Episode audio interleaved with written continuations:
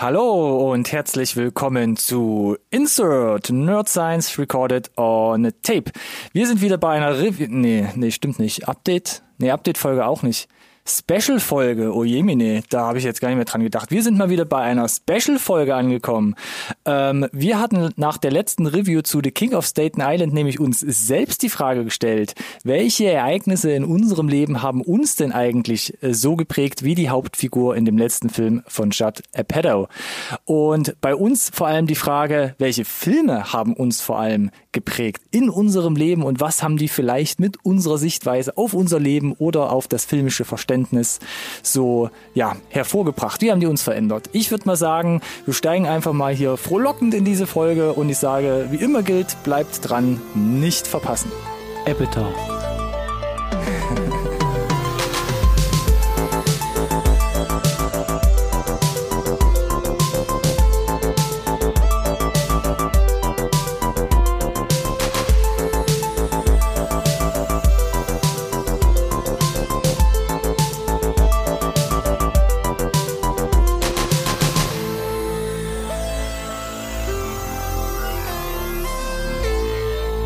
Hallo und herzlich willkommen auch von meiner Seite zu einer neuen Folge Insert Nerd Science Recorded on Tape, dem einzigen Podcast über Filme, den ihr wirklich braucht.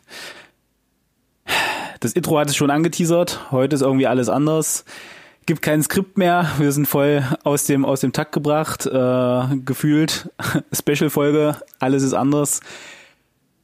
Außer Ronny, immer noch an meiner Seite und heute vielleicht so ein bisschen äh, den therapeutischen Effekt, dass wir hier uns gegenüber sitzen und uns ein bisschen erzählen, was hat denn dich so geprägt, filmmäßig heute? Wie empfindest du das denn, Ronny? Ich empfinde das als sehr spannend und äh, danke dir wie immer für diese charmante Anmoderation, lieber Alex, zu meiner mm. akustisch linken. Sehr gerne ja. liegend auf der Ledercouch. Mm, mm, mm. Schwarz. Ja, Die schwarz. Ledercouch, meine ich. Ja. ja. Kritiker, Kritiker könnten vermuten, äh, hier Sommerlochprogramm, oder? Da kommt keine Review, da kommt keine Update-Folge. Was ist da los? Ach so, ich dachte, das machen wir transparent. Das ist genau der Fall. Ja, ja, ich hatte keinen Bock, irgendwas vorzubereiten. Es ist bockwarm.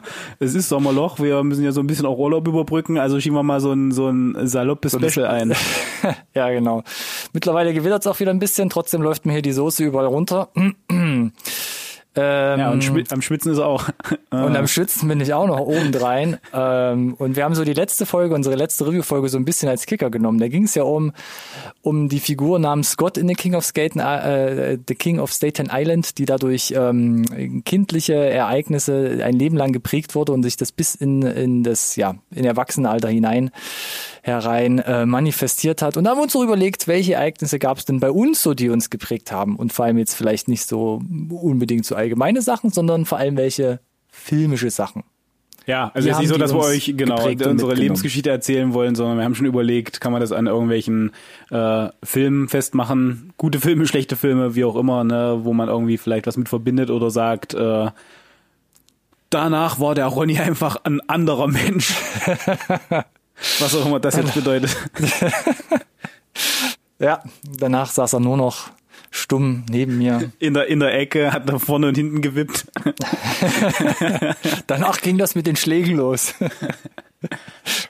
Nein, ja, so nee, aber so in, so, so in die Richtung haben wir halt überlegt, ob man da vielleicht äh, ja, sind wir, sind wir mal so ein bisschen in uns gegangen. Äh, ich habe mir so ganz rudimentäre Notizen gemacht und tatsächlich Dito, eine, ja. eine ganz interessante Beobachtung dabei fest, äh, feststellen können nochmal. Äh, ob das jetzt so die richtige Richtung ist, wie du sie dir vorgestellt hast, äh, jetzt zum Thema, äh, also ob mich das jetzt als Mensch geprägt hat oder nicht, sei mal dahingestellt, aber ich weiß, dass das auf jeden Fall meine Sicht auf Filme und wie, wie ich äh, mit dem oder welchen Stellenwert das Medium für mich hat und äh, wie ich damit dann ab einem gewissen Zeitpunkt einfach auch umgegangen bin oder festgestellt habe, dass das vielleicht irgendeine Sache ist, die, die, die ich cool finde oder cooler finde, vielleicht auch als andere Sachen.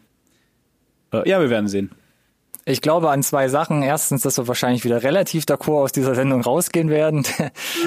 ich ich habe einfach das Vertrauen, dass unsere Notizen wahrscheinlich in eine ähnliche Richtung gehen. Ähm, und zweitens, ich habe ein bisschen die Befürchtung oder Ja, Befürchtung ist schlecht formuliert, aber ich glaube, oder gleich die Frage in den Raum gestellt, Filme, die uns prägten, hat bestimmt auch gewisse ähm, Korrelationen zu, wenn man jetzt sagen würde, mach mal die Liste mit den besten Filmen.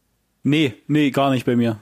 Gar nicht. Naja, also te- teils, teils. Also klar, äh, habe ich so ein paar Sachen aufgeschrieben, aber nur weil mich ein Film, also weil ich, weil ich jetzt sage, ein Film ist der beste Film aller Zeiten, habe ich nicht zwangsläufig damit äh, ähm, ja veränderte Charakterzüge in mir festgestellt oder oder äh, eine, eine andere Sicht auf bestimmte Lebenslagen gewonnen, zwangsläufig, aber das heißt ja nicht auch, dass äh, vielleicht trotzdem weil der Film so gut war, dieses ganze Mhm. Event des Filmschauens drumherum mega hängen geblieben ist. Okay. Ja, ich aber dachte vielleicht, Krieg, ja, werden wir sehen. kriegen wir raus, glaube ich. Ähm, ich habe mir auch so eine lose, ja, lose ist fast eigentlich äh, schon zu lax gesagt. Ähm, ich habe mir hier ein paar Filme aufgeschrieben, habe das versucht so in mal so vier Kategorien einzuteilen und Oh ähm, bin mal gespannt, wo wir da so ein bisschen rauskommen. Ja, das war für mich, hat, hat es so herausgegeben, äh, herauskristallisiert. Ähm, ich kann das so ein bisschen einteilen, ähm, aber werden wir ja sehen. Ähm, wie wollen wir anfangen, Alex? Na, da du die vier Kategorien hast, sollten wir, glaube ich, mal damit anfangen, diese Kategorien irgendwie äh, aufzuarbeiten. Na, du musst dich ja nicht anpassen. Ich habe es nur für mich gemacht, weil ich gesehen habe, okay, ich kann das für mich so besser einteilen, damit ich nicht irgendwie zu viel irgendwie von einem so aus aus einer bestimmten Ecke immer erzähle. Und ähm, ich habe so eine Kategorie, wo ich sage, ähm, da es gibt, da habe ich zwei Filme mitgebracht, die haben mich einfach ähm, geprägt hinsichtlich der Stilistik, wie der Film entstanden ist und ähm, wo ich dann auch so Sachen für mich ähm, stilistisch ähm, übernommen habe in in meine Vorstellung, wie Filme vielleicht auszusehen haben, oder die es einfach dann ähm, durch ihre auffallenden Eigenschaften auch in die Popkultur geschafft haben oder halt ganz speziell immer wieder in meinem Alltag irgendwie auftauchen. Ähm, und ich werfe den, den ersten Kandidaten mal hier in die Runde und das ist ein Film für mich, der auch garantiert bei mir in meiner, ja, Top 10 weiß ich jetzt nicht, aber auf jeden Fall in meiner besten Liste auftauchen würde. Und zwar Mission Impossible.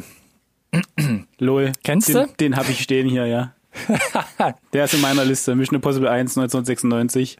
Ja. Richtig. Ja, das war das erste Mal auch, ich habe explizit mir hier aufgeschrieben, zum Beispiel, falls sich das interessiert, äh, dass, also dass, dass äh, mir als, als Kind schon beim Gucken aufgefallen ist, da wird mit einer Cinematografie irgendwas probiert und äh, das erste Mal, dass explizit sowas wie Dutch Angle äh, einfach ein Ding war, das so präsent für mich war, dass ich mir dachte, wollen wir mal rauskriegen, was das ist. Und dann halt die Tatsache, äh, ja, spannende Charaktere, das ist ein, so, ein- so ein Spionagekrimi, eigentlich in, in dem Alter, in dem ich da zumindest war, vielleicht nicht unbedingt mein, mein Genre vielleicht, unterhaltsam sein kann und smart gleichzeitig und spannend und actiongeladen und äh, nichts ist, äh, wie es scheint. Da war für mich alles dabei damals. Äh, muss man auch so sagen. Und wenn ich an diesen Film zurückdenke, ähm, ist es für, für mich immer so, wenn du jetzt, weiß nicht, wenn du es vergleichst mit, bist in der Videothek, ne? Oder warst in der Videothek, für die Leute, die noch wissen, was das mal war. Ähm, und da sagt dir einer, ja, hier Actionfilme, geh mal in die Krabbelecke von 1996, ne?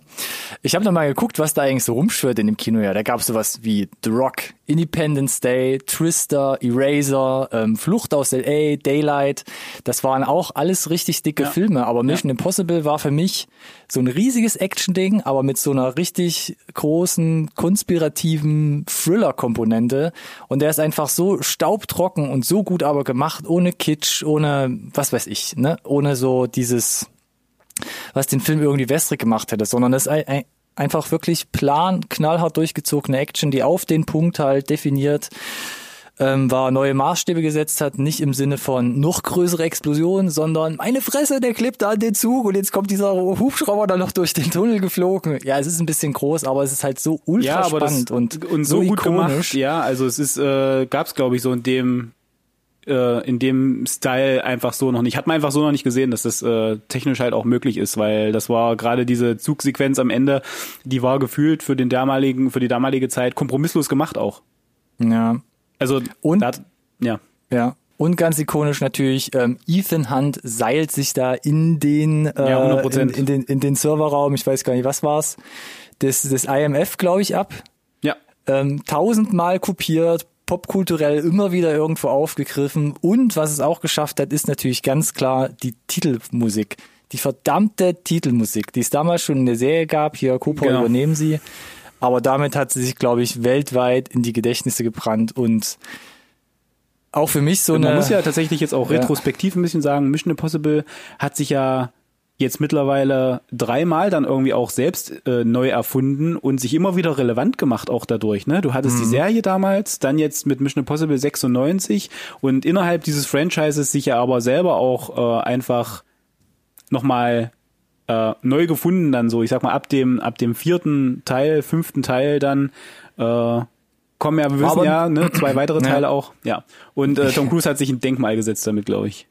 Auf jeden Fall hat sich, glaube ich, damit halt in Stein gemeißelt als als Schauspieler auch für Actionfilme. Ähm, bei Brian De Palma fand ich es ein bisschen schade, da hat man schon so auch rückblickend, rückblickend gemerkt, ähm, die 80er Jahre waren sein Ding, ähm, bis in die 90er Jahre hinein dann mit so einem Höhepunkt eigentlich wie Mission Impossible und danach kam eigentlich nichts mehr wirklich, was Ja. so an diese Erfolge anschließen konnte, muss man richtig, leider ja. sagen. Ähm, aber ja, ähm, wie gerade gesagt, mega ikonische Szenen, ähm, der Soundtrack, keine Ahnung, ist im Alltag angekommen, keine Ahnung, du beobachtest einen Arbeitskollegen im Büro, der das Gurkenglas nicht aufkriegt, sofort summst du die Melodie dazu, um mir einfach so ein bisschen ne, zu veräppeln. Das hat sich einfach so eingebrannt. Ähm, ja, und das Filmverständnis für mich auch ähm, dadurch echt auf links gekrempelt und hat mich echt mega in den Bann gezogen. Ja. Ja, und du hast es jetzt halt schon angesprochen und das ist das, was, äh, was ich angeteasert hatte eingangs, äh, würde ich gleich mal übernehmen. Fahre Äh, er fort. Ich hatte mir etliche Titel aufgeschrieben und dann angefangen, die, äh, die Jahre dahinter zu setzen und habe festgestellt, dass das irgendwie alles so äh, um 96, 97 äh, ganz viele Streifen bei mir sind.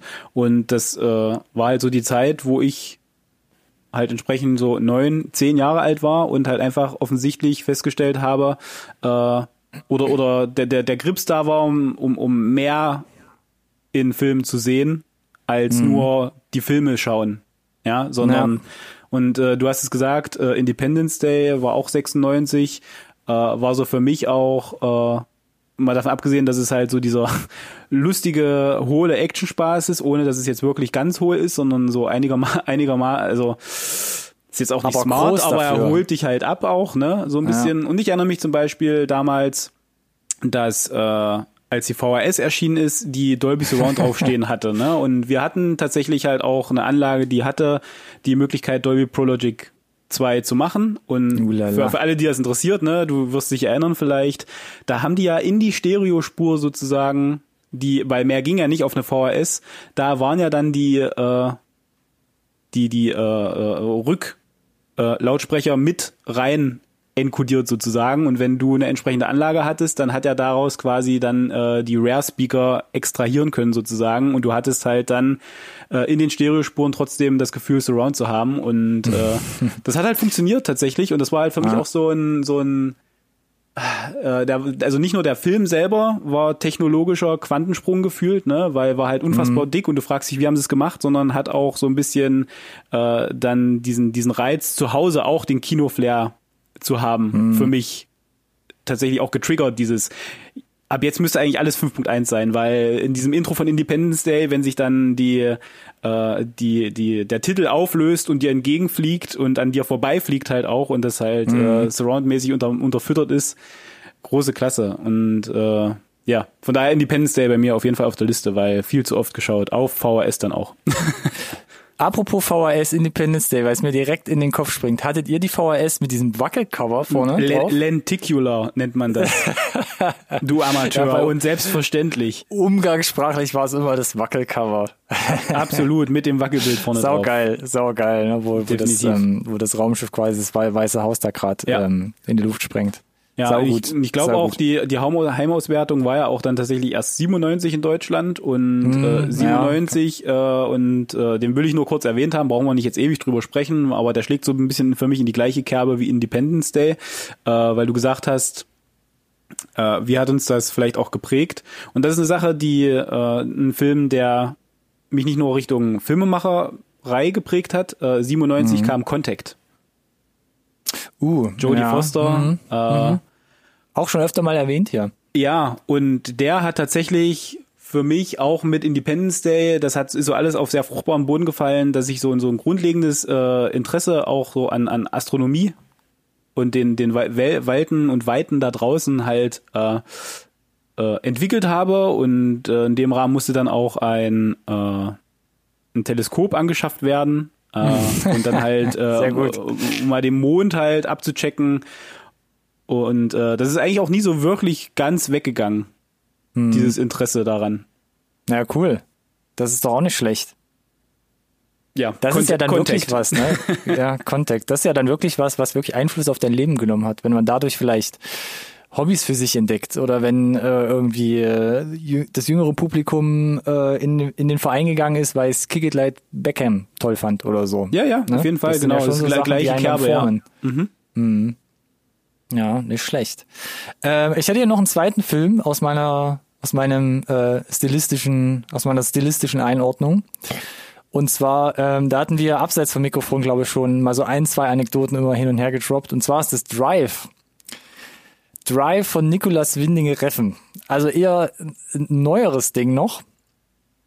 Ähm, jetzt muss ich gerade nochmal gucken. Ich glaube 2011 ist es gewesen, wenn ich mich nicht irre.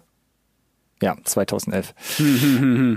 ähm, ähm, und ich rede einfach mal weiter. Da war es für mich damals so ein Film, da wusste ich schon, das war mir relativ klar, das ist jetzt nicht so was wie Fast and Furious, wo ja manche, glaube ich, reingegangen sind und dann enttäuscht waren, dass da irgendwie sich keine Autos groß überschlagen. äh, ich bin da, ich bin da ganz ohne Erwartung mit ein paar Kumpels ins Kino. Ähm, und war von Minute eins, also gerade wo der Driver, ja, also Ryan Gosling da durch die Nacht zieht, er ist voll weggeblasen, weil das war damals gerade so die Zeit, das war so zwei Jahre nach Avatar, da hatten so Stück für Stück diese ganzen Kinos auf digitale Projektion umgestellt.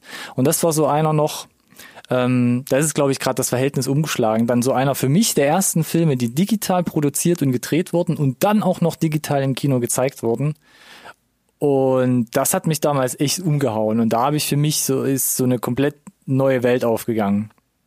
Ja, du erinnerst dich, wir hatten uns unterhalten. Für mich, ich bin halt, äh, mir wurde Drive angeteasert als ein absoluter Überfilm.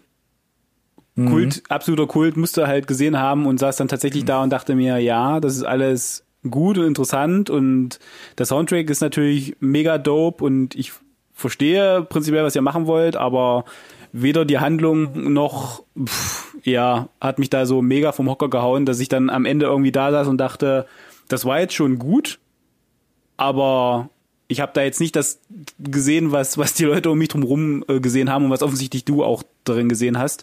Und das hat sich ja. auch bis heute nicht wirklich äh, geändert. Und äh, das, das Schöne ist natürlich aber auch, dass mit dem Abstand jetzt ich sagen kann, das liegt aber, glaube ich, an der äh, an der Filmemacherei vom Nicolas Winding Refn generell, weil ich habe mhm. ja auch äh, äh, Filme danach und auch davor dann noch von ihm mal äh, gesehen und mir gedacht, ja, das ist einfach die Art, wie er Filme macht, mit der ich einfach generell nichts anfangen kann. Das heißt, es hängt gar nicht irgendwie am Genre oder an irgendwas Speziellem, äh, sondern irgendwie ist es einfach seine Art, mit der ich irgendwie nicht so richtig äh, warm werde. Äh, aber von allem, was ich von ihm gesehen habe, ist Drive, glaube ich, noch so das eingängigste. Ich will es jetzt gar nicht am mainstreamigsten nennen. Das ist vielleicht ja. äh, tut, wird ihm vielleicht nicht gerecht, aber den kann man noch am besten weggucken, fand ich. Weil teilweise, mhm. wenn Niklas Winning Reffen, wenn er den wirklich von der Leine lässt, was er dann da treibt, das ist schon ganz schön abgefahren und das musste, glaube ich, entweder Hashtag mega, Only God Forgives zum ja, Beispiel. Ja, das musste halt, glaube ich, einfach mega feiern und, und nochmal, ne, die Bilder, toll, die Farben, alles, alles super und ich kann das auf dem, auf der Ebene kann ich Cinematografie und äh, bestimmte äh, Kamerafahrten und so weiter auch äh, oder das Blocking generell äh, kann ich das absolut nachvollziehen, ganz nüchtern, ja. Aber es kommt mhm. bei mir dann halt nicht so zusammen, dass ich sage, dieses Gesamtbild dann auch mit Schauspielkunst und äh, Dialogen, die ja bei ihm auch immer gerne spärlich gesät sind, gefühlt zumindest, äh, äh, äh, kommt das zu einem großen Ganzen zusammen, das für mich halt klickt. Tut's halt einfach mhm. nicht. So, sad face. ja, für mich war es damals halt einfach dieses, ähm, dieses, dieses Brillante von der Qualität, das so auf der Leinwand zu sehen. Ja. Ähm, und dann war das für mich auch noch so ein Filmeabend, wo dann plötzlich irgendwie jemand mit der Kanone da jemanden den Kopf halb wegschießt, wo ich dachte, oh wow, was passiert denn hier jetzt gerade? Und wo wir aus dem Kino raus sind, dachte ich so, oh, guck mal, da steht FSK 18, jetzt weiß ich gerade, warum das so war, was wir da gesehen haben. Ähm, und das hat für mich auch diese Diskussion oder dieses ähm, ja, vor allem diese Diskussion um dieses ganze Thema, ähm, was, was immer wieder hochkommt durch Christopher Nolan oder Tarantino, wo sie immer so sagen, ja, wir wollen unbedingt noch diesen analogen Film halt weiter haben, ne? Dieses atmende Filmkorn und dieser chemische Prozess und das ist ja. so schön analog. Ja, ja. Und diese Bewegung des Filmstreifens, ja, dieses Atmen des Filmens, das spürt man doch. Und da habe ich dann für mich auch endgültig gesagt, also das da gerade, mir sind ja gerade echt fast die Augen rausgefallen, ne? Jetzt mal abseits noch von IMAX oder so, was es gibt. Ähm, und für mich ist alles, was es davor gab, dieser, dieser analoge Film, sind halt einfach nur so Glorifizierungen von technischen Restriktionen, die ich spätestens mit diesem Film halt null mehr nachvollziehen konnte. Das ist ganz lustig, dass du das sagst, weil ich habe tatsächlich äh, auch einen Streifen aufgeschrieben, weil das für mich halt die Offenbarung des digitalen Kinos war. Und bei mir war es Dark Knight. Und das ist lustig, ne, weil das ist ja ein Film, der faktisch auf Film gedreht wurde und ich habe ihn aber trotzdem mhm. als äh, digitale Kopie gesehen und war dann nah danach äh, auch vom, vom digitalen Kino komplett überzeugt, weil auch immer alle gesagt, gesagt haben, genau wie du, ne, dass digitales Kino immer hinten anstehen wird und die und die Auflösung von 35 Millimeter und tralala und rumsdibums. Aber das Ding ist tatsächlich, ich war äh, in meiner alten Heimatstadt gab es nur das Cinemax. Das war unser Multiplex-Kino, da musstest du hingehen. Und mhm. äh, ich hatte das Gefühl, über die Jahre, wo dann auch digitale Kinos äh, äh, äh, alles andere überholt wo, haben und halt die günstige und, und Industriestandard-Alternative letzten Endes wurden ne, und 35 Millimeter nicht mehr gab. In der Zeit hatte ich das Gefühl, wurden die 35 Millimeter Kopien, die äh, die Verleiher rausgegeben haben, schlechter, qualitativ schlechter.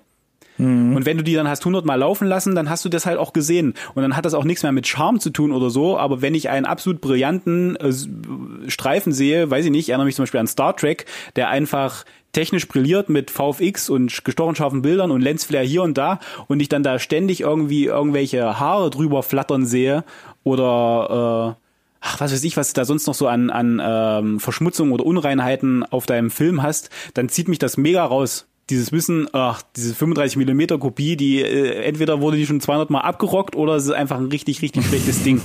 Und ich hatte ja. tatsächlich mal mit einem äh, Projektionisten gesprochen und der meinte, nee, es ist tatsächlich so, die das Material, auf dem die dann quasi äh, äh, kopiert werden ne, äh, oder vervielfältigt werden, das ist halt einfach immer billiger geworden, schlechter geworden und hält dann halt eben auch nur für eine Menge X Projektionen halt und dann wird das, siehst du das halt einfach, dass das halt mega abbaut. Und mhm. Dark Knight war dann halt äh, gerade durch die IMAX-Szenen, da muss man sagen, ne, IMAX-Szenen, auch wenn die äh, auf äh, auf äh, äh, Film gebannt sind, sind ja so makellos. Gerade wenn du die dann auch eindigitalisiert hast, äh, von, von der Schärfe und dem Bildeindruck, das ist ja absolut überragend. Und äh, ich bin dann halt an das Kino rein und dann läuft ja der Film und der ist halt der hat dieses Filmkorn noch, ja, aber da, da, da ist, äh, da fliegt kein Haar drüber. Das war einfach von Ende, mhm. Anfang bis Ende konsistent einfach. Ja, das stimmt. Ich hatte das zum Beispiel bei, ich glaube, Mission Impossible 4 war das. Da war ich in so einem kleinen Kino und dann war halt, ich weiß nicht, ob so eine runter, runtergerockte Kopie war, wie du gerade beschrieben hast, aber es war halt einfach wirklich der letzte Schrott und das hat mir auch so damals für eine gewisse Zeit lang so echt äh, die Lust am Kino genommen. Ähm, genau, ja, und dann später oder, oder in, in dem gleichen Zeitraum ungefähr dieser Kontrast zu diesem, zu dieser Präsentationsqualität zu Drive. Das hat mich dann einfach ja. so auf diese digitale Schiene gebracht. Auch dass man dann so Nachtbilder hatte, die eben, wo man sagt, ja, okay, ich habe jetzt hier irgendwie ISO 800 und dann müssen wir halt alles noch schön ausleuchten, sondern dass du teilweise echt so mit, ähm, nicht mit super NASA-Linsen, so Available Lights äh, in Nachtsituationen aufnehmen konntest und das dann trotzdem so eine gestochene Schärfe hatte. Das war für mich einfach der Hammer, genau. Und ähm, finde den Look halt äh, seitdem halt auch immer wieder geil. Wie gesagt, wie bei Only God Forgives, man kann es dann noch übertreiben, auch bei Winding Refn, wenn es dann einfach zu überstilisiert wird. Ähm, aber ich glaube, man hat damit ein cooles neues ähm, Tool an die Hand gekriegt, womit man echt viel machen kann. Ja. Und das hat mich halt echt begeistert. Auf jeden Fall. So, dann gehe ich mal zurück zu 1997, wo wir vorhin aufgehört haben. Äh, ja. Da war auch die Titanic im Kino. Oh ja, stimmt. Ja, und äh, tatsächlich. Wer ist auf deiner Liste heute? Ja, der ist auf meiner Liste, weil äh, das einer der ganz, ganz wenigen Filme ist. Ich weiß nicht, ob ihr so einen Streifen habt, wo ihr mehr als einmal im Kino gewesen seid. Ich war dreimal im Kino mit, in, für Titanic. Und das ist ja nicht, das ist ja nicht irgendein Film, den du irgendwie im Zweifel noch ein zweites Mal guckst. Das ist ein, das ist ein langer Streifen. Mhm. Ja, dreimal. Äh, Nicht schlecht. war natürlich immer äh, der Situation bedingt. Es ist jetzt nicht so, dass ich drauf gepocht habe, sondern es waren dann halt einfach immer andere Grüppchen, die gesagt haben, ich habe noch nicht gesehen, möchtest du noch mal mitkommen? Und ich gesagt habe, ja, möchte ich. Und äh, das Schöne ist, beim zweiten und dritten Mal gucken, du kannst auch an der richtigen Stelle dann mal auf Toilette gehen, auch wenn es vielleicht keine Pause gibt, weil du weißt ja jetzt, was passiert. Und übrigens, äh, das ist ja so eine deutsche Krankheit, auch bei Titanic, ne? Da gibt's halt Pausen im Kino. Ja. Ja. Und äh, ja, für mich ist er halt hängen geblieben, weil er so ein bisschen. Ich bin, ich bin sehr stereotyp aufgewachsen, sah so in der in der Jugendzeit. Und äh, der hat es irgendwie geschafft, der Film diese ganzen Stereotypen unterzubringen und trotzdem irgendwie einen unterhaltsamen Film draus zu machen. Ne, weil, also Titanic ist ja auch heute noch verschrien so als, ja, das ist diese scheiß Liebesschnulze da mit DiCaprio und Kate Winslet. Aber ist Das es, Schiff geht doch eh unter. ist es, aber ist es nur eine Liebesschnulze? Für mich nicht. Nee, Für mich ist mehr. das, für mich ist das äh, viel, viel mehr. Es ist, äh, es ist ein äh, zeithistorisches Ding. Ich meine, die haben dieses Teil da gefühlt eins zu eins nochmal komplett hinge hingedonnert. Äh, Stimmt, die, ja. die sind, die sind da runtergetaucht, äh, haben da also technologisch äh, nochmal auch äh, Aufnahmen, die es irgendwie vielleicht vor ein paar Jahren davor einfach nicht gegeben hat, äh, eingebracht, also wissenschaftliche Erkenntnisse in den Film einfließen lassen. Du hast, Ja. ich meine, es ist ein James Cameron Film, der pusht ja das Kino sowieso immer auch handwerklich und das siehst du dem Film an, dass da kein Kompromiss gemacht wurde an keiner Stelle. Die visuellen Effekte sind mega äh, und diese ganze diese ganze Atmosphäre und die ganze Situation auf dem Schiff mit den mit den mit den Klassengesellschaften mit äh, wie gesagt, mit der in die äh, intimen Liebesgeschichte natürlich, aber auch dann dieses gro große Ganze und dass wenn quasi äh, die gro wenn das Sinken beginnt, ist es völlig egal, ob du reich bist oder arm halt, ne, so ein bisschen. Ja, ja. Oder oder ist es nicht und und das waren Alle alles sitzen im gleichen Boot. Im wahrsten Sinne halt, ne? Und äh, der Film hat halt hinbekommen, dass auch ich als äh, kleiner, dumm, dumm, zehnjähriger Junge da saß und genau diese verschiedenen Aspekte, die der Film halt aufbringt, halt auch äh, verstehe und auch schon schaffe rauszuarbeiten, weil sie irgendwie präsent genug sind, aber sich nicht in den Vordergrund drängen und am Ende trotzdem so ein unterhaltsamer Katastrophenfilm äh, letzten Endes entsteht. ja. Unterhaltsamer Katastrophenfilm. Ja, nee, muss man ja so sagen, letzten Endes, ja. Und deswegen finde ich auch äh, durchaus die, die, die Oscars äh, gerechtfertigt. Naja, So. klar. Und deswegen auch auf meiner Liste, und das ist das, was ich anfangs gesagt habe. Das sind irgendwie alles Filme, die so in dem gleichen ein, zwei Jahres äh, Abstand gekommen sind. Und ich habe übrigens nochmal nachgeguckt, äh, um das abzuschließen, hier mein, mein, äh, meine äh, Lobhudelei auf das Jahr 1996, 97. Da kam nochmal Krieg der Sterne ins Kino. Krieg der Wann? Sterne Episode 4, eine neue Hoffnung Special Edition. 97 in dem deutschen Ach so, Kinos. ich, oh, okay, ja, ja, ja, okay. Und das war mein erster Berührungspunkt mit äh, Star Wars äh, insgesamt. Ich war im Kino, ich habe das gesehen, ich fand die Trailer, Ah, okay. ich fand die Trailer im Fernsehen oder die die die Filmvorschau im Fernsehen, die Ja. Werbung fand ich gut und habe gesagt, den würde ich gern gucken. Und dann waren wir da und er hat mich komplett umge umgehauen und dann hat mir jemand erzählt, du weißt, dass es noch zwei noch zwei weitere Teile gibt. Und ich so, wie es gibt noch Und der- zwei Teile. Ja, Und die, der die, zweite soll der beste sein. und äh, ja, ja, und die werden besser und äh, weil, weil wenn du äh, Krieg der Sterne aus dem Kino rausgehst, das ist zu Ende das Ding, das ist abgeschlossen, das endet. Die bekommen Ja, ihre Medaille und das ist äh, rund, finde ich. Die Figuren haben ja Happy End bekommen, die Bösen wurden zerstört, die ist eigentlich in sich geschlossene Geschichte. Und dann erzählt da jemand, es gibt noch zwei weitere Teile und die, ich habe die auch schon auf Kassette zu Hause, wo ich mir denke, aber wir, wir sind doch gerade aus dem Kino raus. Der kommt doch jetzt, wenn der gerade im Kino kommt, wie kann es denn da noch zwei Teile geben? Die müssen doch vorher auch ins Kino kommen, noch bevor du die auf Kassette haben kannst. Also bist da komplett naiv rein. Komplett quasi. naiv rein, ja. Und dann hat mir Das mal jemand erklärt, cool, ja. wie das eigentlich alles tatsächlich so ablief mit Krieg der Sterne und dass das halt jetzt hier auch eine bearbeitete Version dann halt war mit diesen neuen Special Effects, gerade auch auf Tatooine dann mit irgendwelchen computeranimierten extra Figuren, die sie dann da noch reingesetzt Ja, haben genau. und die ganze äh, Han Solo, wer hat zuerst geschossen, Kontroverse und bla bla bla. Bedeutet aber trotzdem, nochmal digitalisiert, genau. ich konnte dann halt danach hingehen und Episode Äh, 5 Jabba und der Hutt, pardon. genau, äh, konnte Episode 5 und Episode 6 gucken. Und Episode 5 natürlich als einer der größten Filme aller Zeiten äh, quasi, da kommst du ja gar nicht dazu, irgendwie den Mund wieder zuzumachen. Hast ja permanent äh, Maulsperre, weil dir die Kinnlade runterklappt.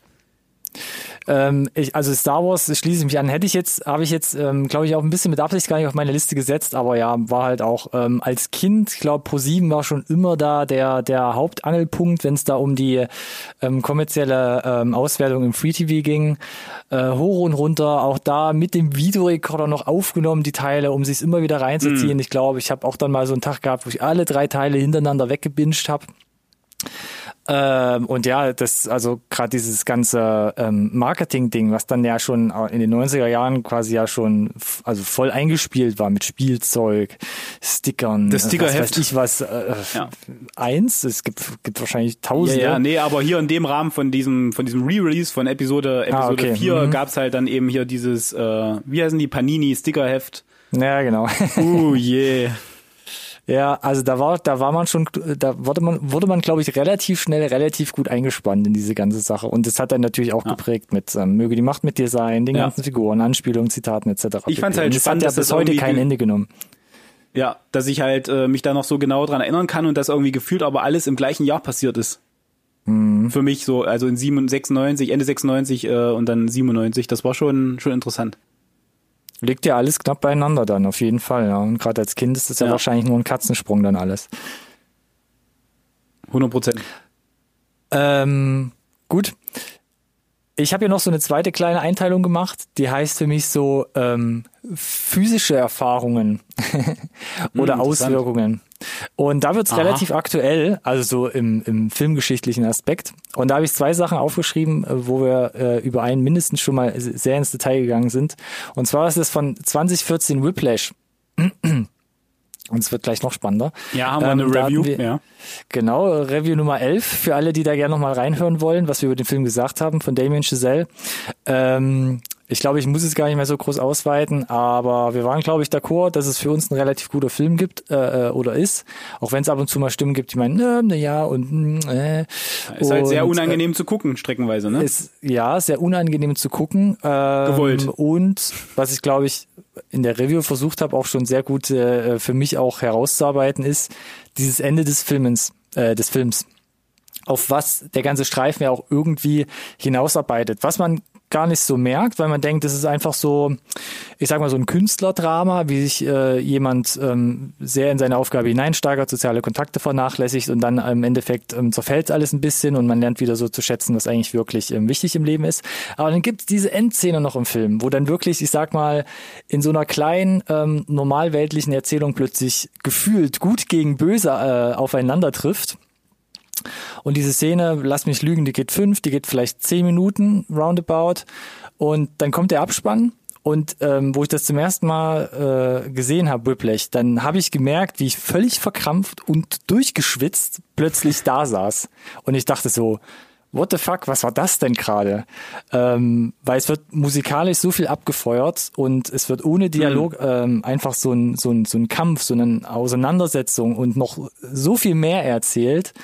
Ähm, und das reißt einfach so mit. Und das habe ich zuvor noch nie in einem Film vorher gemerkt oder gespürt, dass er mich so halt mitreißt und wirklich für so zehn Minuten erstarren lässt, weil man wissen will, was passiert. Und dieses Musikstück, was da ja auch die zentrale Rolle spielt, ist ja, ja auch so aufgebaut, ja, dass es sich so ja aufbaut. Ja, steigert, ähm, ja. Mhm. Steigert, genau. Und das war für mich so eine mega, mega abgefahrene Erfahrung in dem Sinne. Ja, das Einzige, was da, was da bei mir rankommt, ist tatsächlich äh, Interstellar. Äh, und ich weiß, äh, du bist jetzt nicht der allergrößte Christopher Nolan-Fan, aber ich war. Ja, Interstellar war schon nicht schlecht, also war schon gut, ja. Und und äh, das heißt quasi, das, ich habe auch die beste Kinoerfahrung, die man in Deutschland da für den Film kriegen konnte, genossen, audiovisuell zumindest. Und mhm. äh, der drückt halt einfach von von seinem von seinem Soundtrack äh, und von den Emotionen, an die er appelliert. Also ich werde nie vergessen, wie Matthew McConaughey da seinen Shit verliert und in Tränen aufgelöst ist. Und äh, du hast halt alles. Du hast du hast diese emotional familiären äh, Komponente. Du hast äh, dieses, äh, ich hatte schon ange angesprochen, dass wieder so ein bisschen Weltraum, äh, Astronomie und äh, Naturwissenschaften, Science, yay! Und ähm, ja, abgefahrener äh, Sci-Fi-Scheiß. Komplett, komplett kom komplett Paket und ich war äh, der, der also der Film war zu Ende und ich saß da und hatte das Gefühl ich bin nur ich bin nur noch äh, als Papier anwesend also ich habe quasi komplett meine meine Physis verloren. Ich war einfach komplett durch. Ich hatte das Gefühl, ich habe alles rausgeschwitzt. Jede Emotion, die, die in mir war, hat mir der Film genommen, weil er irgendwie alle Aspekte angesteuert hat und ich bin einfach leer und ich brauche jetzt erstmal Zeit X, um wieder zu mir selbst zu finden und mich gefühlt wieder äh, als Entität äh, quasi wieder äh, zu manifestieren irgendwie. Ich kann es gar nicht besser ausdrücken. Das war, das war okay. schräg. Und ich weiß, dass wir in der Gruppe auch zurückgefahren sind und kurz versucht haben, im Auto drüber zu sprechen und es dann gelassen haben und einfach irgendwie anderthalb Stunden dann da äh, im Dunkeln vor uns hingefahren sind, sprachlos, weil, glaube ich, alle irgendwie einfach noch zu tun hatten. Und das war das war cool, das war das war awesome und da war halt nicht nur der Film wichtig, sondern auch äh, diese unfassbar große IMAX-Projektion mit diesem drückenden Ton,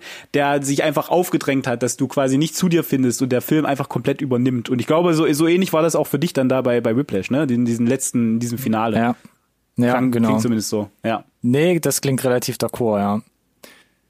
Ähm, aber ich kann noch einen drauflegen, äh, was mich fast noch mehr mitgerissen hat. Und das ist direkt ein Jahr später passiert. Und auch hier, glaube ich, äh, stoße ich auf fruchtbaren Boden. Und zwar Mad Max Fury Road. 2015 kam der in die Kinos. ja. okay, du musstest erst mal Luft holen, so wie sich das angehört hat. Ähm, George Miller, insgesamt der vierte Mad Max-Film und ich muss ehrlich zugeben, die ersten drei Mad Max-Filme, ja, die habe ich gesehen. Ich habe mitbekommen, dass die irgendwie Kultstatus haben, dass die eine riesige Fangemeinde yep. haben. Yep. Donnerkuppel hier, Wüstenplanet yep. oder Wüstenerde, yep. apokalyptisches Szenario, was weiß ich. Hat mich nie interessiert, hat mich auch irgendwie nie angemacht, die Filme. Yep da sind wir, glaube ich, auf der ähnlichen Linie. Und dann kam George Miller irgendwie nach über 20 Jahren und sagt, komm, wir machen jetzt noch den vierten. Ja. Ähm, ja. Und auch da abseits vom Mikrofon, glaube ich, schon drüber gesprochen oder generell irgendwo bei den Top 10 äh, oder bei irgend sowas, wo wir den schon angerissen haben, dass der in so einer Super Top 100 mal drin wäre. Ähm, ja relativ wenig Handlung, können wir, glaube ich, den ganzen Kritiken irgendwo überall zustimmen, passt. Ja. Aber ja. ich saß im Kino, auch hier mit Freunden, ähm, und es ist, es kommt irgendwann eine Szene, ähm, wo, ich sag mal, die Hauptfiguren auf so eine, auf so eine Motorradgang treffen. Irgendwann. Das ist so nach dem ersten Drittel oder in, nach der mhm. ersten Hälfte des Filmes. Mhm. Mhm. Und das war so eine Szene, wo, wo, äh, wo, wo ich auch, ähnlich wie bei Whiplash, aber noch viel, viel schlimmer gemerkt habe, dass ich gerade wie so ein Holzbrett in diesem in diesem Kinostuhl sitzt ja, und dann plötzlich steif steif ja und dann ja. bin ich plötzlich so weich geworden und dachte so oh Mann hier ist ja Polster und Kissen und was ist gerade los gewesen wo ich gemerkt habe Dios mio, ich, hier war gerade eine Stunde, eine Stunde oder so, wurde ich dauerbefeuert mit äh, ja. Verfolgungsjagd hier, Schleuderei da, ähm, um sein Leben fahren dort ja. und habe erstmal realisiert, dass ich hier wirklich 60 Minuten, also wirklich nur durch den Film gepeitscht wurde, aber irgendwie in einem guten Sinne. ja, 100 Prozent. Das, das, ja. Und das war noch fast, also, oder wirklich war viel krasser als Whiplash. Noch on top. Ja, also äh, bei mir genauso, ne? Mad Max äh, war nie eine Baustelle, mit der ich was anfangen konnte. Ich habe es probiert tatsächlich, weil ich weiß, viele für viele Kultstatus und ich hatte mhm. null Erwartungen für Fury Road. Ich wollte eigentlich auch zuerst gar nicht ins Kino, habe dann aber halt mitbekommen, gerade aus den USA auch, dass er halt unglaublich gut sein soll und tatsächlich hatte mich der Trailer auch ein bisschen mehr angesprochen als die alten Streifen äh, von, von den Bildern her zumindest. Und ich weiß noch, dass wir, äh, dass, dass ich äh, mit, äh, mit meiner Frau ein Double Feature gemacht habe an dem Tag, mhm. weil äh, äh, sie gesagt hat, ja, hätte ich auch Bock zu gucken, aber es läuft ja läuft jetzt seit dieser Woche auch Pitch Perfect. Und wo ich da gesagt habe, da hätte ich ich hätte da auch Bock den zu gucken. Also haben wir zuerst Mad Max geguckt, hatten dann ein längeres Päuschen, konnten noch ein bisschen was essen und haben dann sind dann direkt am gleichen Tag noch los und haben Pitch Perfect geschaut. Und äh, bei mir war es auch so halt Fury Road, ja, äh, ohne Erwartungen reingegangen und dann, äh, wenn der halt einmal anfängt Gas zu geben, gefühlt tatsächlich äh, die erste Stunde ohne Pause äh, Schnitt auf Schnitt, auf Soundeffekt, auf Schnitt, auf epischem Score, auf hausgemachte Action, un unglaublich, äh, finde ich auch bis dato nicht da gesehen, äh, nicht da gewesen, so für mich mhm. zumindest, äh, dass du hausgemachte Action so elegant orchestriert kriegst einfach äh, und es dann halt im Editing auch so zusammenbringst, äh, mhm. dass es halt wirklich so eine so eine so eine Symphonie wird an roher, ähm, äh, roher Action. Und roher Gewalt oder Ja. reiner Kinematik eigentlich, weil gerade Ja. wenn man sich ja auch die Making-ofs anschaut, dass die da Pure wirklich Energie halt, ja. ja. pure Energie, Feuer, diese Rigs gebaut haben, Leute, die sich durch die Luft wirbeln lassen und, und, und. Und das ist halt alles echt ähm, quasi in Camera gedreht. Da ist nur, nur wenig, sage ich mal, mit CGI ähm, nachgeholfen worden. Jetzt irgendwelche Sandstürme oder mal ein, zwei Autos noch zusammen komponiert, weil es dann einfach vielleicht doch zu gefährlich gewesen wäre, das explodierend nebeneinander herzudrehen. Und falls, Ähm, genau, also ich kann wirklich nur aber ja. empfehlen, guckt euch die Behind-the-Scenes-Sachen an und guckt euch gerne auch die Analysevideos an, wo es zum Beispiel auch um die ähm, Cinematografie geht, äh, dass zum Beispiel äh, die Zentralität von Figuren, dass die immer in der Mitte vom Frame sind und so weiter. Ähm, gro gro großes Tennis. Ja, Na, großes ja. Tennis. So, soll, soll ich noch mal nachlegen? Ja, ja, klar, Äh, ich ich habe noch, ich hab noch ein Hühnchen zu rupfen mit einem Film äh, und äh, auch ein spannendes Kinojahr aus meiner Sicht. Wichtig, wichtiges Kinojahr für mich, 1999. Mhm. 99, äh, zwei Filme für mich äh, im Kino gewesen. Äh, schlagen beide eine ähnliche Kerbe, weil sie quasi so ein bisschen dein, äh, de- dein Gehirn nehmen und sagen, äh, das wirst du nicht kommen sehen. Äh, und es ist Matrix und Fight Club. Ja. Beide 99er Streifen. Und Fight Club ist der Film, wo ich eigentlich sage, mit dir habe ich ein Hühnchen zu rupfen, mein Lieber, weil du hast in mir eine Grundparanoia äh, äh, hervorgerufen, die ich bis heute nicht ablegen konnte. Ich habe Fight Club gesehen, der Film hat für mich äh, komplett geklickt und gezündet, ne? Und der Twist war so twisty, wie man sich's vorstellen kann. Also ich saß da und dachte mir, verstehe ich nicht, kann nicht sein, ist bestimmt voll unlogisch. Äh, Ich muss ihn eigentlich irgendwie so schnell wie möglich nochmal gucken, weil da gibt's garantiert bestimmt jede Menge Anzeichen und dann sitzt du da und denkst dir, das, Damn. damn, das hat er schon, hat er irgendwie ganz gut gemacht, irgendwie. ähm, Nee, und seitdem gefühlt, äh, wann auch immer es so, solche Twisty-Filme gibt, ist, äh, ich weiß nicht, ob es bei dir auch so ist, ist direkt so ein, das ist doch Schi- Schi- Schizophren hier, das ist doch, äh, das ist doch, ist doch, das ist doch, ist doch, das, das ist doch hier Fight Club, ist doch, ist doch das Gleiche, ne? Hier Maschinist ist Ja, doch hier ja, alles man wird irgendwie. sehr, du, sehr du, du bist, und wachsam plötzlich. ja, auf einmal, ne? Und das gab's halt vorher nicht. Und es liegt an Fight Club. Bei Mhm. mir zumindest. Und es ist halt wirklich so, und auch beim, äh, ich meine, Maschinist ist auch ein großartiger Film, ne? Und es ist aber so ein, ist ganz klar, ganz klar schizophren, oder? Nicht? Und, und, und, und, und dadurch ist es für mich unheimlich schwer geworden. Und wenn du gerade mit diesem Thema, the, äh, thematisch damit spielst jetzt als Film, äh, dich davon noch abzuheben und vielleicht tatsächlich den Zuschauer noch zu überraschen, ist halt für, für mich seit Fight Club halt unheimlich schwer geworden. So, Ja. und bei der Matrix ähnlich, ne, dieser, äh, dieser Twist mittendrin. Und natürlich äh, äh, einer der ikonischsten Filme aller Zeiten. Also ich weiß gar nicht, wo ich da anfangen soll. Ne? Die, die Bilder, äh, die Figuren, der, der Soundtrack, äh, dieses, das ist einfach, ja. Po- Pop- Ich gebe dir recht, man weiß, glaube ich, ja, ich glaube, man weiß nicht, wo man auf, äh, anfangen und aufhören kann. Ja. also keine Ahnung, wo, wo die Einflüsse gerade, und deswegen habe ich die beiden Filme auch äh, quasi in einem Guss erwähnt. Überleg dir mal Fight Club und, und, und Matrix. Äh, wo, wo hat wirklich, wo hat das angefangen? Was, was, also wo haben sie den Weg bereitet?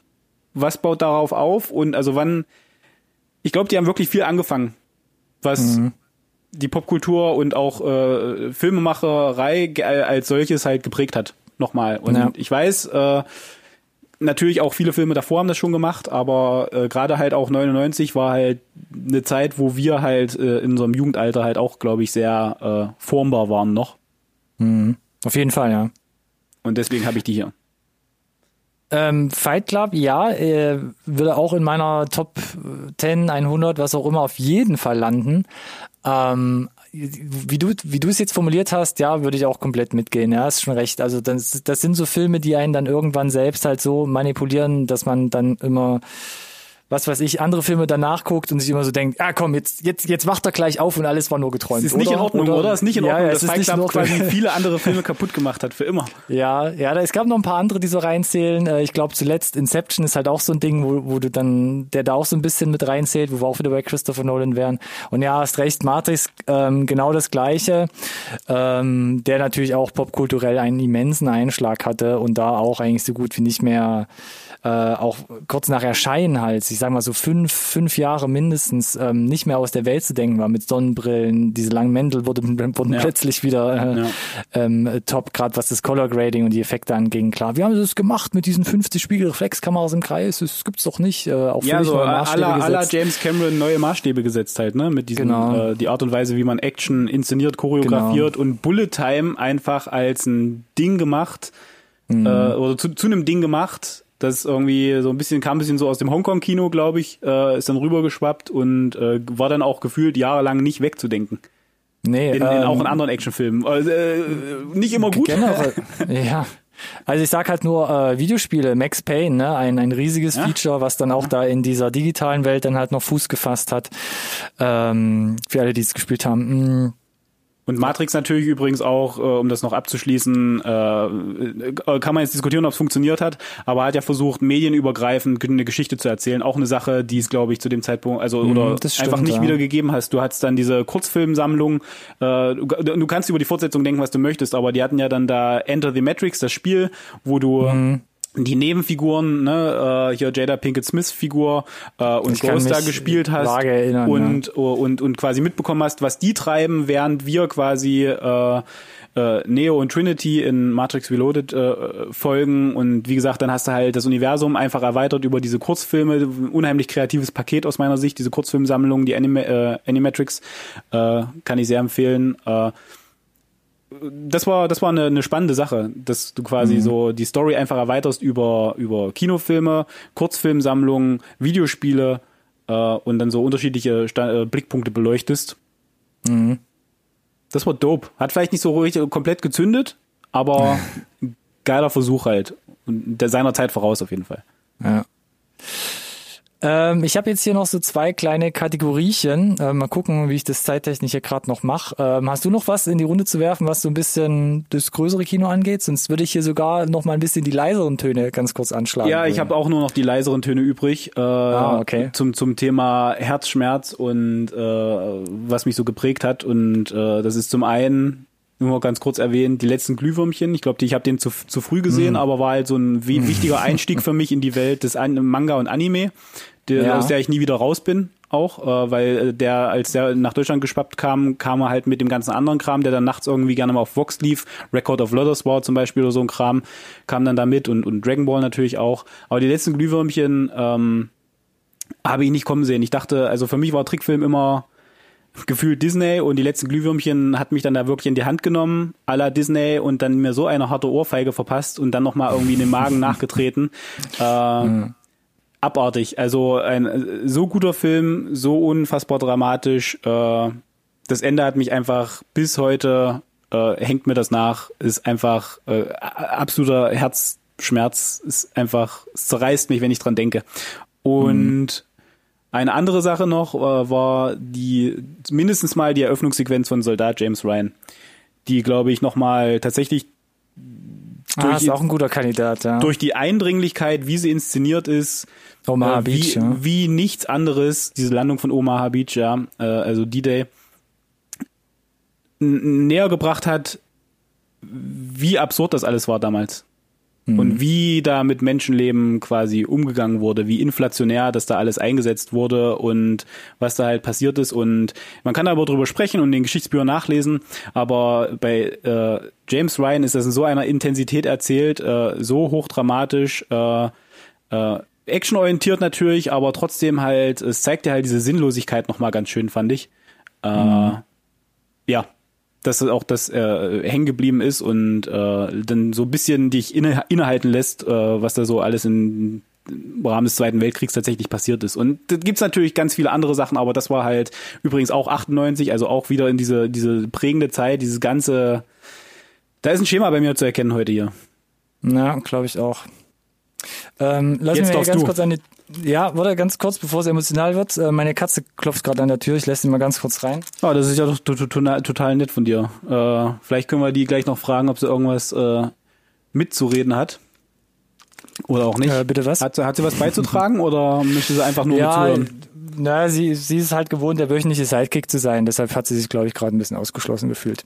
ist legitim. Ähm, legitim. Ähm, meine emotionalen Beiträge und ähm, würde ich bei vielen deiner Sachen eigentlich schon mitgehen und es gibt glaube ich noch ein paar andere Sachen, die bei mir Spuren hinterlassen haben, aber was so eins auch ein Kandidat ist aus dieser Zeit, ähm, auch aus meiner Jugendzeit, die mich so mitgeprägt haben, ist halt von 1999 American Beauty. Klar, wusste ich, dass der auf Ähm. deiner Liste ist. Ich habe ja geguckt, was da so in den Zeiten rausgekommen ist, weil ich ja die Ja. extra auch auf drauf geachtet habe und ja, macht völlig Sinn, ja. Ähm, Film von Sam Mendes, auch da war ich relativ jung, ähm, kam da mit seinem Regiedebüt, wir hatten letztens auch drüber gesprochen in, in der Review zu 1917. 1917, ja. Hat er so ein Ding einfach hingeschmissen und hat mit vor allem mit Thomas Newman auch, ich sag's auch hier nochmal, so einen ikonischen Soundtrack geliefert, der auch über Jahre lang mit dieser, Ja. mit dieser Mülltüten-Szene halt immer wieder aufgegriffen wurde, in der Popkultur verankert wurde.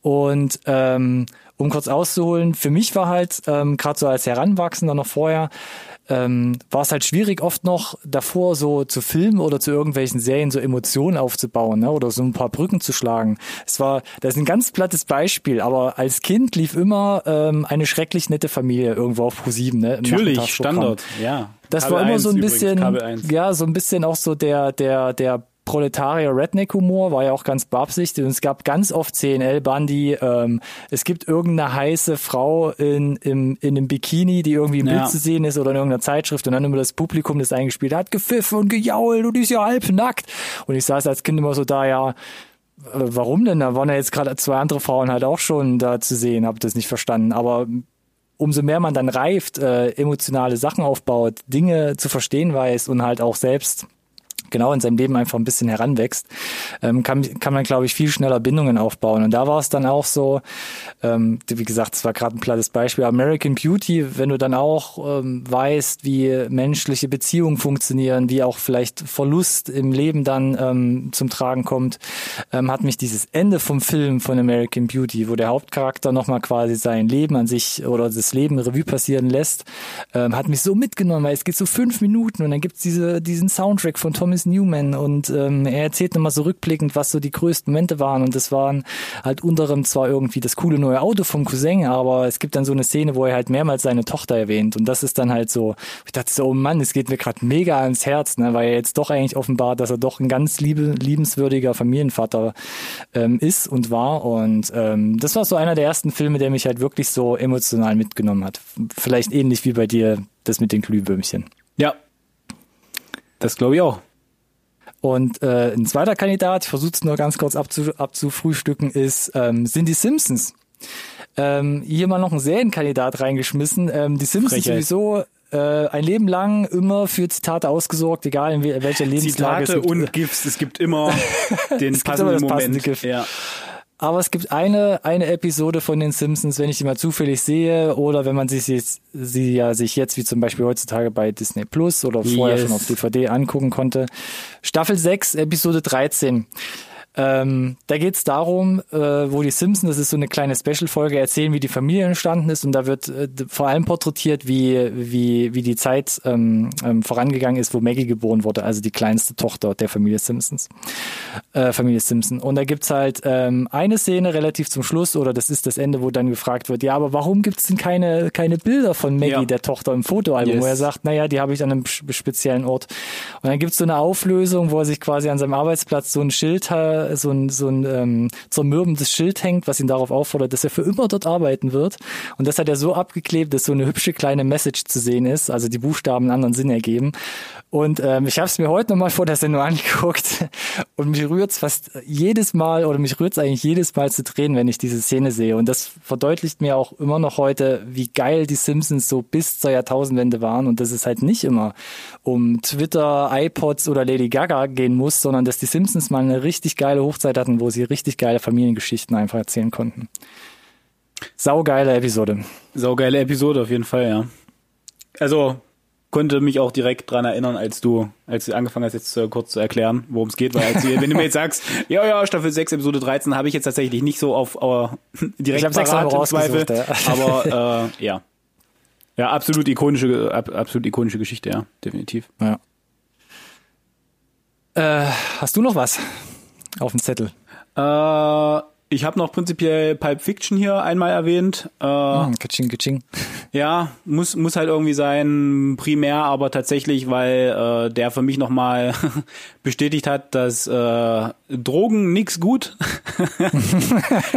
ist tatsächlich relativ krass hängen geblieben, weil irgendwie, wann auch immer es um um Drogen ging, ich immer irgendwie ähm, eine Szene aus äh, die eine oder andere Szene aus Pulp Fiction äh, vor Augen hatte. Weiß nicht warum. Ja äh, war jetzt nicht, glaube ich, die einzige äh, Message von, von Pipe Fiction, aber trotzdem auf jeden Fall, auf jeden Fall da. Mhm. Äh, und ansonsten habe ich jetzt hier nur noch Donnie Darko mit auf der Liste. Uh, Donnie Darko. Ja. Äh, ganz kurz zu Pulp Fiction, ja, für mich auch, hat für mich ähm, die Sichtweise, wie man Filme erzählen kann, vor allem, was Chronologie und ähm, ähm, Handlungs- und Zeitsprünge angeht. Von, von den filmischen Aspekten so eine, auf jeden Fall sowieso nochmal ne? eine Dimension. Genau, dieses, du kannst ihn, du kannst ihn jetzt hier auf DVD in der richtigen Reihenfolge gucken. Okay, gemacht mhm. und festgestellt, ist gar kein so geiler Film. und die ganze Magie entsteht tatsächlich durch die die Art äh, durch, die, äh, durchs Editing ja. durch das Editing und die Episoden und wie sie zusammen äh, dann das äh, große Ganze ergeben ja ja, und Donnie okay. Darko einfach nur weiß ich nicht äh, weiß ich nicht diese ganze Stimmung, äh, dass so ein Streifen dann da auch ein paar Jahre später an einem vorbeigeht, wo ich mir denke, war der im Kino? Warum sagt mir gar nichts? So, und du guckst den und mhm. denkst dir, meine Güte, so Sleeper, was ist denn hier los? Ja. Äh, und der, der, der war halt irgendwie auch im Zweifel einer von uns da, wie Gillenhall ihn spielt, halt, so dieser ganz normal halt. Mhm. Normaler Typ. Äh, irgendwie ein bisschen verliebt und dann aber mit dieser abgewichsten äh, Zeitreisekomponente. Ich meine, das hat er nicht gesagt. Hast du gerade Zeitreise ah, gesagt? Ja, Pfui. hat er. Keine Ahnung. Da könnte ich auch noch andere Sachen einbringen. Ich meine, ich habe ich bin neulich noch drauf gekommen, äh, hatten wir drüber gesprochen, weil der der Regisseur vom äh, Butterfly Effect hat einen neuen Film gebracht. Butterfly Effect, Mann. War auch voll das Ding. Ja, definitiv. Ähm, ich hake ja ganz schnell rein, das ist nämlich meine letzte Kategorie. allgemeines Film, ein, allgemeines Filmverständnis für mich. Ähm, ich habe hier ganz oben zurück in die Zukunft stehen was für mich zum ersten Mal natürlich in den 90ern gesehen auch eine völlig neue Welt aufgemacht hat mit ähm, was wäre, wenn du durch die Zeit reisen könntest. Nochmal mm. im 80er Jahresteil ganz hip erzählt, aber Mega, um ja. gar nicht mehr so viel Zeit darauf zu, äh, zu, zu verbrennen, ähm, was hier für mich ganz oben auf der Liste steht, äh, ist und täglich grüßt das Murmeltier. 1993. Ja. Also wesentlich später eigentlich zurück in die Zukunft. Aber das ist so ein Film, der mein allgemeines Filmverständnis verändert hat. Und auch, ähm, du hast ja auch schon mal gemacht, wir kommen ja so ein bisschen aus der Ecke, wenn man einfach mal so mit Freunden schon mal so eine Art Kurzfilm gedreht hat oder nur eine Idee überlegt hat, dann ja. war es zumindest bei mir immer so, irgendwo war ich an einem Punkt, wo ich dachte so, lass uns noch so drehen, dass er mehrmals in der gleichen Stelle aufwacht und dann passiert das anders. Und dann hast du immer wieder dieses ja. Murmeltier-Ding drin, ja. weil das hat einen so geprägt und das ist doch geil, wenn man das so erzählen würde. Also wenn du studentische hat, Filme gemacht hast, geprägt. 100 Prozent hat jeder schon mal versucht, irgendwie in Richtung Murmeltier zu gehen und dadurch den das Twist zu erzeugen. Abgefahren. Absolut. Äh, das kleine Einmal-Eins gefühlt der, der Filmschule täglich großes Murmeltier, 100 Prozent d'accord mit dir. Ja. Und auch hier eine Review gehabt, Edge of Tomorrow.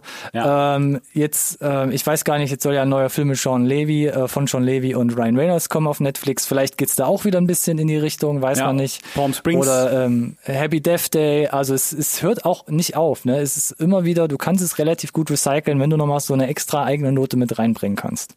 Ja, und äh, was, was Filmemachersicht äh, betrifft, äh, werfe ich nur noch als zum Abschluss hier äh, Alien 1 nochmal in den Ring mm, der mir, okay. der mir einfach äh, gezeigt, fehlen, ja. ja. der mir gezeigt hat, äh, wie kannst du cinematografisch mit äh, audiovisuell, mit Tricksen, mit mit äh, wenig zeigen, größeren Horror hervorrufen. Also du musst nicht, ja. weil wer, wie ich war bei in den Studienzeiten auch immer so ein, ah, wie können wir das machen und so, das kannst du nicht zeigen, das, das haben wir nicht, das können wir nicht. Und dann überlegst du dir, wie kannst du es vielleicht drumrum machen? Und dann haben wir teilweise festgestellt, das ist sogar besser so. Mhm. Weißt du, weil, weil Alien 1, du siehst das Monster halt nicht oft, das Alien.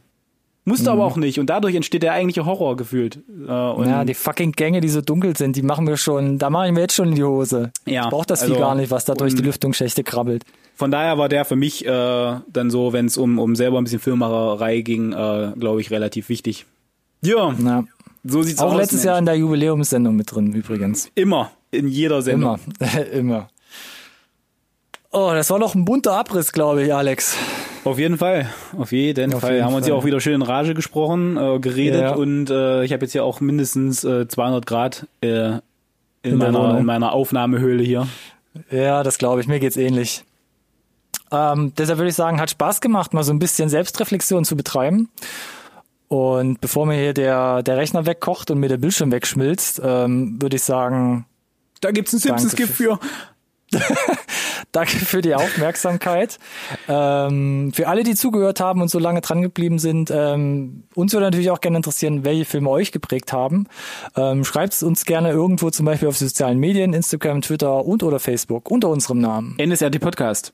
Das klappt. Und benutzt gerne den Hashtag noch dazu. NSRT Podcast. Boom. Sauber. Wie immer, einfach, kann sich jeder merken. Tretet gerne in, Kontakt, äh, in Kontakt und sonst würde ich sagen, ähm, nächste Woche geht's weiter. Ah, mal gucken, ob wir wieder zum normalen Folge. Rhythmus zurückfinden oder nicht. Gibt nur einen Weg rauszufinden, dranbleiben. Richtig, abonnieren und gucken, was passiert. Und bis dahin würde ich sagen, danke Alex. Hat Spaß da, danke Ronny und vielen Dank fürs Zuhören. Bis zum nächsten Mal. Tschüss. Bis dahin. Ciao, ciao.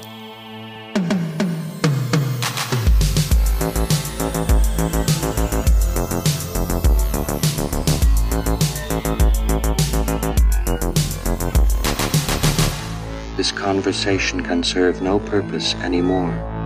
Goodbye.